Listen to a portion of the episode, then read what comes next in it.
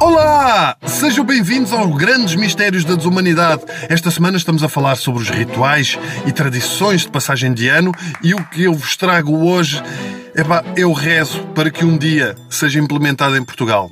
Prestem bem atenção. No Peru, no dia 25 de dezembro, realiza-se o Takanakui, o Takanakui é uma expressão que quer dizer quando o sangue ferve.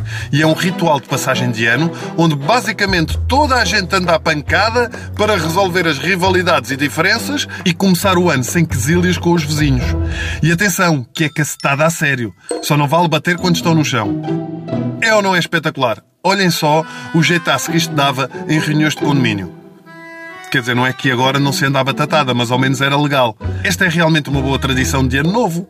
Olha, se tiverem esse à vontade, podem tentar iniciar esta tradição em Portugal. Chegam ao pé de alguém que não gostam e pau! Morre nas ventas. Então pá, feliz ano novo! É uma tradição nova e seguem o vosso caminho.